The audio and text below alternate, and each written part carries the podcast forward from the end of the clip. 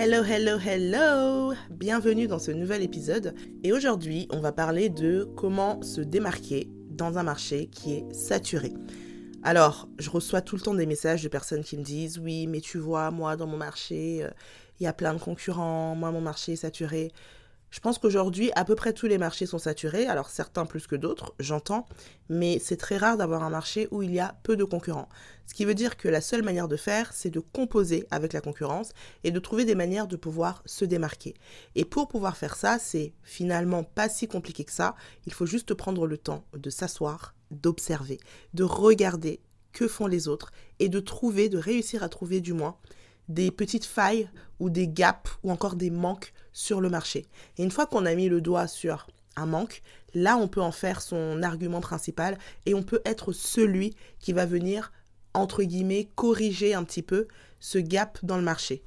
Et donc la notion de se démarquer, en tout cas si vous voulez vous démarquer de manière pertinente, ça va souvent aller de pair avec son marché et son audience ou encore sa clientèle ou encore sa cible. Comment est-ce que je peux faire pour répondre à un besoin qui est peut-être sous-exploité ou pour toucher une niche ou une cible qui est peut-être euh, sous-servie, entre guillemets, qui ne se retrouve pas tellement dans ce marché, même s'il est oversaturé? Et pour illustrer ça, j'ai euh, l'image en fait d'un truc qui s'était passé euh, pas loin de chez ma mère. Alors ma mère habite en banlieue, elle habite pas loin d'une station de RER. E Et en fait, il se passe pas grand-chose dans la ville, tout se passe autour de la gare. Et en gros, quand on regarde un petit peu en termes d'alimentation, qu'est-ce qu'on avait? Alors, il y a un casino qui est à quelques minutes à pied de la gare, mais on va dire il est derrière la gare. Ok, donc ça, pour les gens qui sont dans cette zone, etc., c'est un peu là-bas qu'ils vont faire leurs courses euh, mensuelles, entre guillemets. Et puis, en termes de commerce de proximité, il n'y avait pas grand-chose si ce n'est un épicier. Sauf qu'il était bien gentil cet épicier, mais il était super cher. Son épicerie était très petite, il n'y avait pas non plus euh, une offre euh, hyper développée. Enfin bref, donc du coup les gens se débrouillaient un petit peu avec ces deux options. Et puis là, depuis 5 ans, il se passe un truc dans cette zone, je ne sais pas ce qui se passe, mais il y a une espèce de boom et il y a plusieurs supermarchés qui ont ouvert. Donc des petits supermarchés de proximité. Il y a d'abord un franc prix qui a ouvert juste en face de la gare, donc à côté de l'épicier.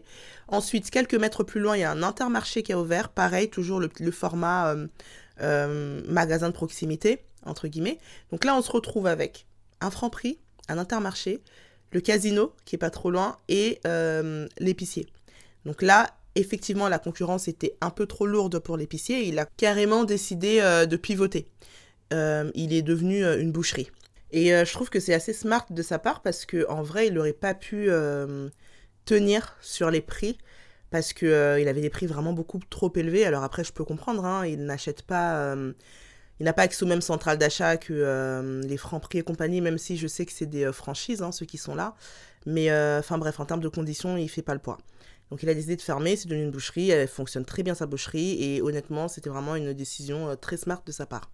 Bref, et donc quelques temps après, on a vu donc des travaux qui ont commencé dans un nouveau local, toujours dans la même zone. Et on se demandait bah, qu'est-ce qui allait ouvrir, qu'est-ce qui allait ouvrir. Et au final, c'est un G20 qui ouvre. Et là, je me souviens quand j'ai fait ça, je me suis dit, mais il n'a pas compris, lui, que la zone, en fait, elle est déjà euh, oversaturated. Like, euh, mec, il y a un franc prix à, deux pas de toi, il y a un intermarché, enfin, il y a, genre, il y a plein de supermarchés, là, dans la zone. Et je me suis dit, bah alors lui, euh, il va pas faire long feu, hein. franchement. En plus, en plus, il a le désavantage de ne pas être sur la rue passante. Il est dans la petite rue, petite rue derrière. Je me suis dit, s'il tient un an, franchement, il est trop fort. Et vous savez quoi? Non seulement il est toujours là, mais en plus, il a plus de clients que tous les autres réunis. Et là, on s'est dit, mais quoi? Il est arrivé après, il y avait déjà des acteurs sur le marché, mais euh, comment il a fait en fait? C'est pas possible. Et il a fait finalement ce que euh, bah, c'est dont je vais vous parler dans cet épisode et qui, in fine, c'est juste il a été hyper smart dans son analyse de son marché. Ça se voit qu'il a analysé son marché. Il n'est pas juste venu, il n'a pas juste trouvé un local, il s'est pas juste dit tiens, je vais ouvrir un truc ici, c'est à côté de la gare et c'est cool. On voit qu'il a vraiment pris le temps d'analyser la zone et de connaître la zone. Parce que oui, il y a un autre, euh, un autre détail que je ne vous ai pas donné, c'est qu'en plus des supermarchés que je vous ai cités, il y a à peu près trois, trois exotiques dans la même zone. C'est vraiment, il y en a un là, on traverse, il y en a un autre, et puis on va un peu à gauche, il y en a un autre.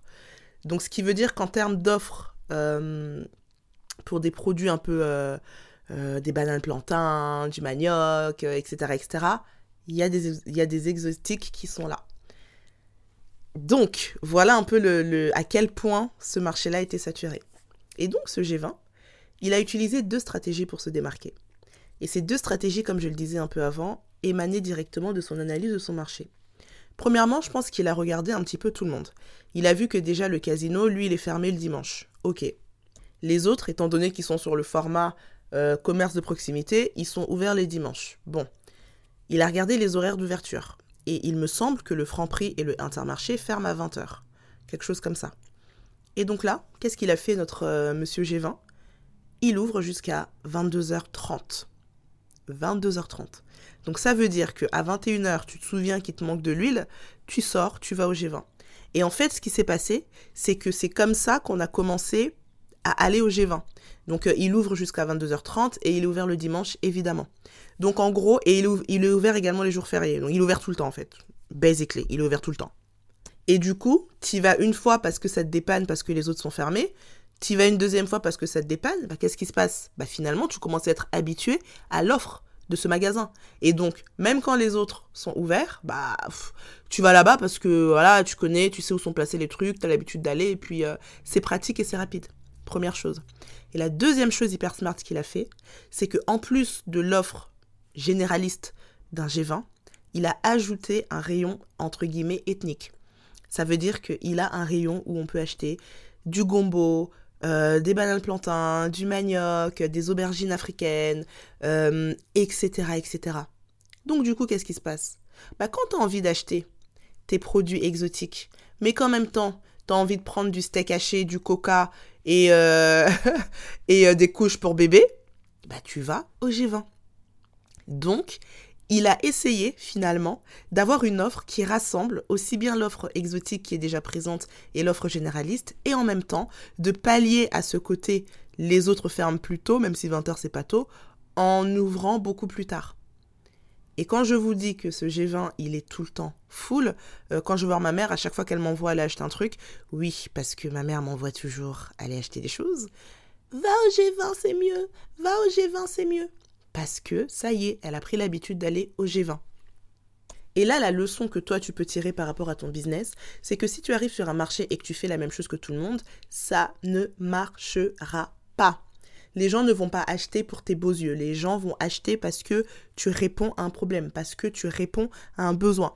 Là, le G20, il a répondu au côté euh, personne n'est ouvert tard, sachant qu'en plus, si on part du principe qu'on est dans une zone à côté d'une gare, le dernier RER, e il est à minuit entre 22h et minuit, il y a encore du passage.